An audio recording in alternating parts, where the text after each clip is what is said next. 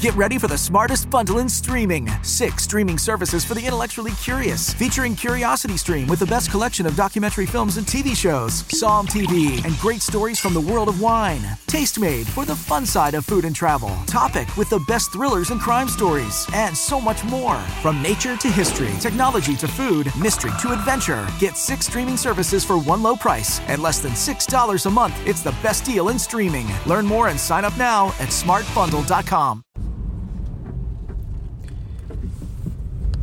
En Ramos existe una heladería que se llama Due. Estoy haciendo publicidad, no lo sé, no, creo que nunca me van a regalar un kilo de helado. Si alguien en Ramos escucha este episodio, por favor que vaya y le cuente la heladería. La heladería Due la conozco desde que soy chico. O sea, desde que soy chico, pues, desde que tengo uso de razón. Yo te puedo asegurar que no hay un helado en todo el mundo de los que probé cuando fui en Europa y los que fui en Estados Unidos y de todo lo que probé en Argentina y de todo lo que se haya probado en Estados Unidos, en, todos lados, que sea tan rico como Due. Te voy a nombrar otras marcas. Ni Fredo, ni... ni... Ay, se fueron todas las otras marcas. No importa. Eh, ni Mancheto, no sé, helados Bocha, no me acuerdo cómo se llamaban. No importa. Eh, Goya, no se, me fueron los nombres de las otras marcas, solamente me acordé de Fredo, pero como Due no hay ningún helado y eso te lo puedo asegurar, no, el dulce, el súper dulce de leche que viene dulce de leche con dulce de leche natural, ¿no? El dulce de leche con helado dulce de leche y aparte este bola de crocante es increíble. Pero bueno, volvamos, volvamos. prendo, me acordé ahora de tu Go. Bueno, no, no existe otra heladería como Due. Due tenía una particularidad. Allá ya por el año 2000 12 o 2011, ¿sí? quizás me vaya hasta el 2010, pero era dentro de todo uno de los diseños de los más nuevos. Sí, es verdad que hoy sería un poco viejo, pero tenía una particularidad. En su escritorio, cuando ningún otro comercio tenga, le estoy contando que Dube tiene, desde que tengo uso de razón, o sea, yo tengo 43 años, 43 años tiene como heladería, es un local grande en Ramos, pero tiene en su escritorio de recepción donde vos pedís un kilo de helado, donde vos pedís eh, un cuarto, acá en Argentina se pide en la cantidad, sabón y después se piden los gustos, este, no se hace que te servís, te servís y después de acuerdo al peso se te cobra, como me pasó en Brasil. Ok, bueno, no me quiero extender porque este episodio va a ser muy largo, sino. En su escritorio tenían una. ¿Y a qué va todo esto, no? Tenían una iMac cuando nadie te puede tener un escritorio, una iMac. Yo creo que desde el 2013-2014, allá por el 2012 tenía todas las carátulas de los discos. ¿Se acuerdan cuando teníamos iTunes y el salva pantalla en las carátulas de los discos? Bueno, tiene la carátula, tenía la carátula de los discos, cosa que mm, la portada de las canciones, cosa que me encantaba. Y de ahí pasaban música. No facturaban desde ahí. Pero era algo como muy innovador que ya en el año 2011 o 2010, 2011, 2012, alguien tuviera una iMac en su escritorio para hacer el pedido. ¿Sí? Bueno. Hace ya varios años, desde que voy a Due y llego a su escritorio, que está el iMac ahí. Ya es vieja. Ya no es una de las últimas. Pero el elemento o genera un objeto de elegancia total. Les quiero decir algo, está apagada, ni siquiera sé si anda, pero ellos la dejan ahí. Es como un objeto de diseño. Siempre el iMac fue algo que me gustó tener en el escritorio de mi oficina. Nunca lo tuve. Si hay un producto de Apple que nunca me compré fue el iMac. Yo digo iMac, el iMac. Nunca me compré un iMac, pero siempre me gustó. Siempre fantaseé con las en Best Buy, porque en los Apple Store no están las cajas, pero en Best Buy están las cajas apiladas, con agarrar una caja y venirme con la caja caminando. Fantaseé más que, más que una y otra vez de comprarme, eh, de, de llegar en el avión con la caja. Lo que sí quiero decir es que hoy, hoy por hoy, si, si yo voy a, ver, eh, antes de ayer un iMac me parecía casi innecesario, como algo que no tenía sentido comprar. De alguna forma sigo opinando lo mismo. Tengo mi Mac Mini, no tengo por qué comprarme un iMac, un iMac, voy a decirlo bien. No tengo por qué comprarme un iMac. Tengo una MacBook Pro y tengo sobre todas las cosas un objeto espectacular que es un iPad Pro 2020 que hoy ya es vieja. Pero el iMac fue siempre ese objeto de diseño que me hubiera gustado tener y siempre fantaseé con tener. Durante mucho tiempo, ¿por qué voy a explicar todo esto? Durante mucho tiempo busqué y busco a veces iMac retro en Mercado Libre, las viejas, ¿se acuerdan? Para, eh, para comprar las del tubo, las del ciberespacio, las que presentó Steve Jobs allá por el año 1997. No he encontrado un precio y también pienso que si las compro es para poner como hace Due, un iMac de las nuevas, un poquito más nuevas, no como el año 97, pero tenerla como un objeto de diseño. Porque realmente las iMac se convirtieron en eso, un objeto de diseño. Hoy Steve Jobs no está. A veces me pregunto quién se compra un iMac. Sacaron el iMac Pro y no, no rindió. ¿sí? Hoy Steve Jobs no está. Pero creo que ayer se le rindió tributo.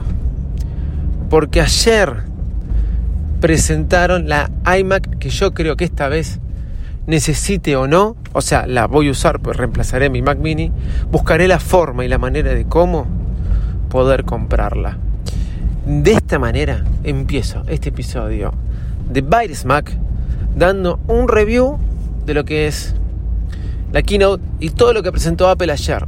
De esto te habló todo el mundo, antes que yo, porque ayer ya salieron todos los youtubers y todos los podcasters a decirlo. Pero yo salgo ahora y te voy a dar yo mi versión. ¿Y quién soy yo? Soy arroba Davidito Loco y de esta manera comenzamos un nuevo episodio de Baires Mac. Vamos. Baires Mac, el podcast más desprolijo del mundo.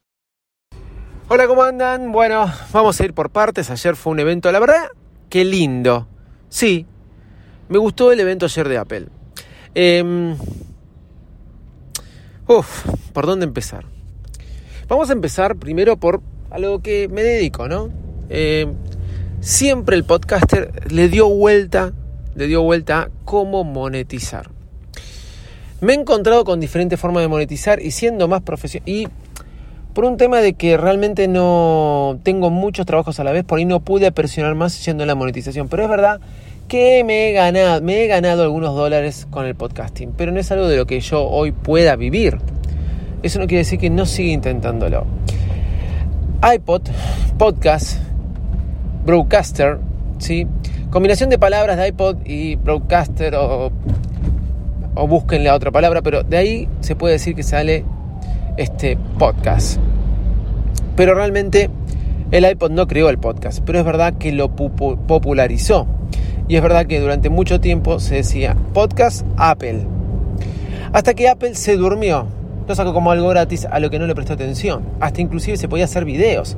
Ya en el año 2006 la gente podía subir videos como broadcaster en su tienda de iTunes eh, para que uno pueda sincronizar con su iPod, ya por el 2006. ¿Qué sucede? Después apareció algo llamado YouTube y ustedes saben todo lo que vino después, ¿no? pero la gente hacía audio.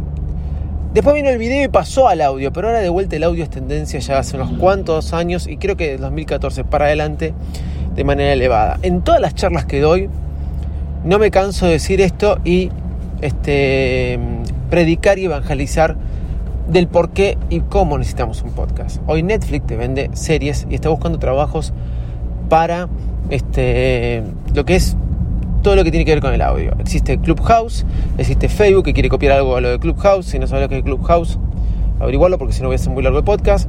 Este, Telegram se, copió, se copió Clubhouse, Twitter se va a tratar de copiar a Clubhouse. El audio es tendencia y yo consumo muchos, pero muchísimos vídeos de YouTube, pero en audio. Porque muchos hacen YouTube mirando la pantalla sin mostrar mucho más de nada. ¿Sí? Ok, el audio es tendencia. Spotify vino y empezó a conquistar el audio y lo popularizó aún más de lo que Apple era el rey. Y lo dejó de ser porque se quiso dormir y quiso tenerlo como algo que pensó que no iba a rendir. Pero un día se despertó el rey y dijo, perdí el reinado. Mientras estaba durmiendo, otros me lo robaron y no me di cuenta. Creo que Apple tarde, pero por lo menos lo hizo, miró hacia un lado. Yo no creo que nunca, ah, haya dejado de mirarlo, pero creo que allá como no le prestó atención en el 2006, eh, seguía sin prestarle atención mientras otros se lo robaban. Y creo que lo de Clubhouse lo terminó de matar. ¿Por qué digo esto? Porque por fin sacaron una opción para los podcasters que es por lo menos renovar su aplicación. Número uno, menos intuitiva que Spotify y cualquier otra aplicación de podcast. Alguien que el rey. La aplicación menos intuitiva de donde yo no te mandaría a escuchar podcast es Apple Podcast. Ahora la renovaron, la hicieron nueva. Todo el mundo te dice, tenés que tener un podcast porque tenés que tenerlo. Los youtubers tienen un podcast. No se dan cuenta que todo se puede sincronizar, pero no importa. Este, volvamos a... Y no es lo mismo YouTube que audio. ¿eh? No es lo mismo video que audio, ¿eh? quiero aclararlo. Eh, no es lo mismo para hablar a una cámara que hablar para un podcast. Bueno, van a, van a un nuevo diseño de la aplicación podcast y van a tratar de volver a conquistar el reinado tarde, pero tratándolo aún de eh, con la suscripción. La suscripción este, para eh, podcast para, generar contenido premium y que vos te puedas suscribir de esa manera fácil como te subís a alguna aplicación. Más cómo va a funcionar no sabemos. Espero que sea fácil, no te pidan 20.000 documentación tributaria, fiscal y que estés en el archipiélago de Comabanga. Eh, para un argentino poder hacerlo, pero bueno, bienvenido esta suscripción. Hace tiempo que hubiera tenido que sacar esto me llama la atención que Spotify no lo haya sacado, pero Spotify compró Anchor. O sea, Spotify te dijo, crea el podcast de manera fácil y subirlo a mi, red. Y yo te monetizo a través de la publicidad. Otra forma. Pero ya lo va a sacar Spotify también. Y se viene la industrialización masiva y profesional del podcasting. Esto ya existe, pero ahora nos van a subir un nivel más lo cual vamos a tener que hacerlo a nosotros, que lo hacemos por placer, etcétera, etcétera, etcétera. Este, nos van a tener que subir, vamos a tener que subir un escalón y dedicarle más profesionalidad. Más allá de todo eso, presentaron otras cosas y me tomé un montón de tiempo para hablar de los podcasts. Lo que pasa es que me pareció muy importante. Vamos al Apple TV, sí, muy lindo. Un nuevo control. Ahora vas a poder sincronizar y ver eh, la tele 20 veces mejor. Genial. El Apple TV me encanta. En algún momento entraré. Lo único que te cambiaron el control remoto. Sigo pensando que el control remoto del Apple TV es muy innovador. Para el primero fue muy innovador, era horrible poder escribir. El segundo con el trackpad lo mejoró, pero es muy difícil poder escribir. Pero ¿en qué control de televisión se puede escribir en un renglón de búsqueda de manera fácil? En ninguno. Apple TV, bienvenido, lo saqué del medio.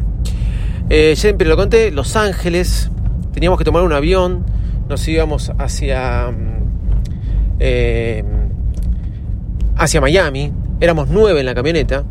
Me subo a la camioneta. Estábamos en Los Ángeles, teníamos que atravesar la ciudad de Los Ángeles. No, no atravesar la ciudad de Los Ángeles, pero es una ciudad con mucho tráfico para llegar al aeropuerto. ¿Y qué sucedió? Nada, sucedió que eh, queríamos salir con tiempo para no perder el avión y teníamos que volver la camioneta que habíamos alquilado. Éramos nueve. Imagínense atrás de la camioneta valijas para nueve, ¿no? cuando me siento a manejar me di cuenta que no sabía dónde estaba mi billetera. Ustedes este, ya la habrán escuchado esta historia varias veces, pero me desesperé, me puse como loco, fui a la habitación del hotel de vuelta, que todavía me funcionaba la tarjeta para poder entrar, no estaba ahí, me, volví loco, no la encontraba por ningún lado. Era, me voy, había perdido todas mis tarjetas de crédito, me quedaba una semana y media en Miami todavía. Eh, ¿Cómo hago? Tuvimos que sacar todas las valijas y que estaba la mía atrás de todo y, desarmé toda la valija. Estaba metida entre unas remeras, se ve que me quedó ahí cuando hice la valija. Desde ese momento, lo primero que hice cuando llegué a Miami, esto fue año febrero 2017. Lo primero que hice cuando llegué a Miami me compré mi Tile. Tile es un dispositivo, era un cuadradito, como una lámina, que metía dentro de mi billetera, porque si hay algo que siempre perdí fue mi billetera. Conclusión, señoras y señores, nunca más volví a perder la billetera. Tengo el Tile, pero no me funciona más. Me pide que cambie mi dispositivo. No lo cambié, no me compré otro. que hace Tile me decía dónde estaba mi billetera. Es un dispositivo que se conecta a través de una aplicación de mi teléfono y me decía dónde estaba mi billetera todo el tiempo y dónde era la última vez que se había separado de mi teléfono. Ok. Porque si hay algo que cuido más que mi billetera, que nunca llevo plata, está claro. Primero porque no tengo. Segunda porque este, algo que cuido más que mi billetera, llevo documentación, ¿sí? Pero esa documentación se pierde y es un dolor de eso que ustedes ya saben. Que llevo, llevo, este, mm, cuido más mi teléfono que la billetera. Entonces, siempre es bueno saber dónde fue la última vez que la billetera se, separó del teléfono, que siempre está con vos. Como me dijo una vez un guitarrista, es una extensión de tu brazo, tu iPhone. Eso me lo dijo con el iPhone 6 Plus. Miren, hace cuánto que me vienen diciendo eso y ya hace varios años. Bueno, conclusión. Eh, compré ese dispositivo, dispositivo de Tile y nunca perdí la billetera. ¿Por qué no me volví a comprar el dispositivo de Tile que me dice que lo tengo que cambiar porque ya quedó obsoleto el mío? Porque una vez Apple me dijo que iba a sacar los AirTag, unos circulitos coquetos, con diseño, para que cumplan esta misma función de los dispositivos de Tile. Que creo y escuché por algún lado que ya Tile está iniciando juicio, no sé por qué, desde ayer a Apple por lo que acaba de sacar. Eh, Apple lo hizo. Pensé que no lo iba a hacer, pensé que todo lo que dijeron, va a salir los AirTag, dije, no, olvídense, lo vienen hablando hace no, dos, tres años, no sé cuánto, hace que dicen que los AirTag van a salir, salieron ayer unos diseños espectaculares, ya las marcas de accesorios están trabajando para fundas de AirTag y poder ponerlo en tu llavero de llaves, en donde sea, para que las cosas no se te pierdan, pero lo bueno es que tiene una precisión exacta de dónde se te perdió algo, te hace caminar un paso para adelante, un paso para la izquierda, y así de esa forma vos podés encontrar de manera rápida el dispositivo que perdiste, sea billetera, sea llaves, sea lo que sea. El precio me pareció accesible, 6 tag, 6, AirTag 6. porque qué se tiene sentido que tengas varios? 100 dólares. ¿Es poco 100 dólares? No, no, no es poco, pero bien. Y uno creo que sale 25 dólares. Creo que salen más caros los accesorios que los AirTag. Vamos de mayor a menor. Ya dije podcast, ya dije AirTag, ya dije Apple TV. Me compré el iPad Pro del 2020, sí, me la compré, obvio. ¿Por qué me la compré? Bueno, vamos. Tenía el iPad Pro de 2018. ¿Había mucha diferencia con el iPad Pro de 2020? Nada, señores, no había nada de diferencia con el iPad Pro de 2020. No, sí, traía LiDAR. ¡Wow! Me muero. Pero la compré porque dije, porque el año que viene van a sacar la del 2021, que va a tener algo más, más wow, y yo me lo voy a perder. ¿Sí? Entonces me, cuesta muy poco cambiar este, en precio. El iPad Pro de 2018 tiene para 10 años más todavía, mira lo que te digo. Es excelente, pero este del 2019, perdón, iPad Pro de 2019 eh, salió, sí, en no, salió en octubre de 2018, claro, octubre de 2018. La tuve un año y medio y me compré dos años casi y me compré el iPad Pro 2020 por una cuestión de inversión. Y hice bien, porque ahora salió el iPad Pro 2021, que tiene algo que me vuelvo loco y lo presentan como que no te la crees ni ahí que Steve Cook corriendo por las escaleras de Apple. Si ustedes ven el tráiler ayer, Tim Cook a la misión imposible yendo a desmontar una MacBook para sacarle el chip M1 y poniéndoselo a un iPad. O sea, el CEO de Apple tiene que hacer meterse en Apple como si fuera misión imposible para poder hacerlo. Está bien, muy linda la historia. Me encanta en que hace que tenía una máscara, porque vos sabés que ni un doble de Tim Cook te puede emular todo lo que hizo ese tipo. El trailer está muy bueno, pero me da risa como Apple no los presentó. Bueno, el iPad Pro ahora tiene el chip M1. ¿Y por qué me vuelvo loco con esto? Porque juntaron todo. ¿Se están dando cuenta de lo que está sucediendo? Juntaron todo. Yo tengo el chip M1 en la MacBook Pro y realmente es fenomenal. No leí o no dijeron ellos o yo no leí o no presté atención cómo es el tema rendimiento batería con el chip M1 del iPad Pro. Pero me parece que lo debe mejorar. Y eso sería, como dirían los españoles, ¿no? Una pegada. ¿Ok? Ese sería, a mi forma de decir, un acierto increíble. Si la batería dura más con el chip M1. Pero ya tenemos MacBook Pro, MacBook Air y iPad Pro con el chip M1. Después tiene una pantalla que va a ser alucinante como se va a ver. Realmente por la pantalla no cambiaría mi iPad Pro, pero nada, sí, mejor, bienvenido. Y tiene, por primera vez, cambian el color de los teclados, de que sacaron teclados para las iPad Pro. Primero el Smart Keyboard, ahora el Magic Keyboard, el mejor teclado del mundo, ¿sí? En blanco. Piezas de diseño únicas y hermosas. Habiendo te dicho todo esto, te digo, te sacaron un iPad Pro llamada iMac. Porque el iMac te podría decir que es un eh, iPad Pro, porque tiene el chip M1 y no te creas que tiene mucha más potencia que lo que está teniendo el iPad Pro. Entonces, pero ¿qué pasa? No es móvil, tenés que, si la querés llevar, la tenés que llevar debajo del brazo y eh, no te va a rendir y no te vas a cumplir las funciones que te puede comprar cumplir la movilidad de iPad Pro. Pero te la sacaron y se llama iMac. Lo único que tiene es que tiene una pantalla de 24 pulgadas, a diferencia del iPad Pro, y que quizás este, puedes escribir más lejos alejándote del teclado. Bueno, había dicho todo esto, más allá de eso, que lo veo de esa forma, te voy a decir, sí, que el, iPad que el iMac es realmente hermosa, es un objeto de diseño.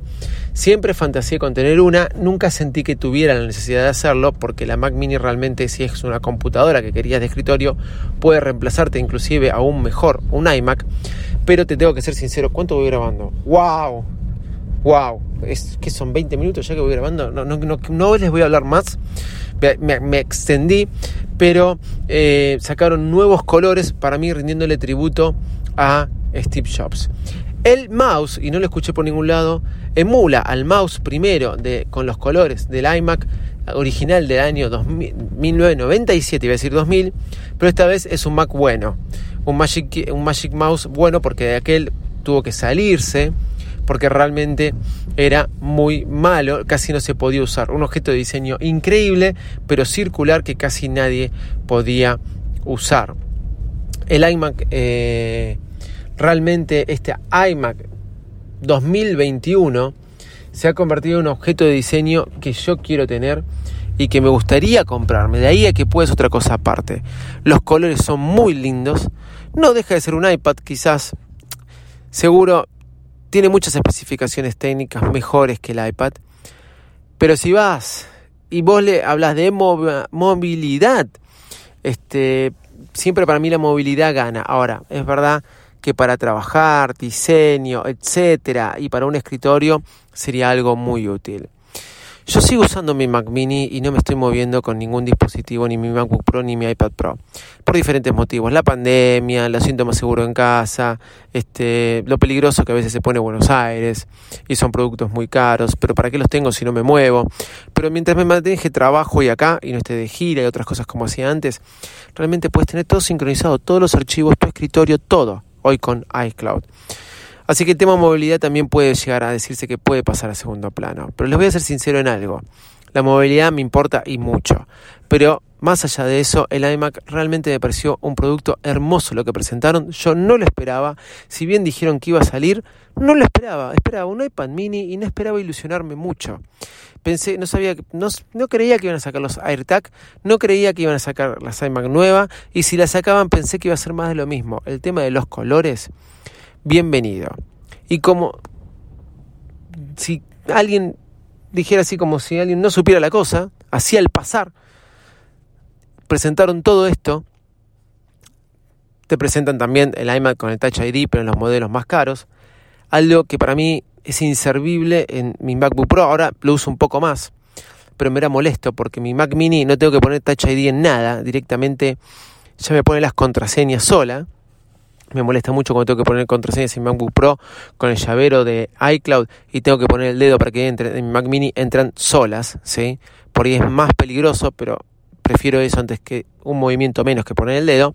Pero más allá del Touch ID, este, en las iMac y todo eso, como quien diría la cosa, y mientras te dieron todo este batallón de cosas, te dijeron, ah, y te pongo un iPhone lila. ¿Por qué? Porque es el teléfono wow. Bueno, ese teléfono wow, pero pusiste un iPhone lila porque, o violeta, o como quieran llamarla. Soy muy malo para los colores. Porque no debe estar vendiendo mucho. Pero sí te voy a decir una cosa. Es hermoso. Me gustaría tenerlo. Obvio que me gustaría tenerlo. Pero de todo quiero los AirTag y las iMac. Realmente me encantaron. ¡Wow! Hace mucho que no grababa tanto. No quiero decirte más de lo mismo que dijeron varios. Pero, nada, si te gusta escucharme, te lo agradezco. Esta era mi versión de la keynote. Este, mm, soy arroba de Visite Loco. Me puedes seguir en Mac o arroba de Visite Loco en todas las redes sociales. Estuve posteando varias cosas.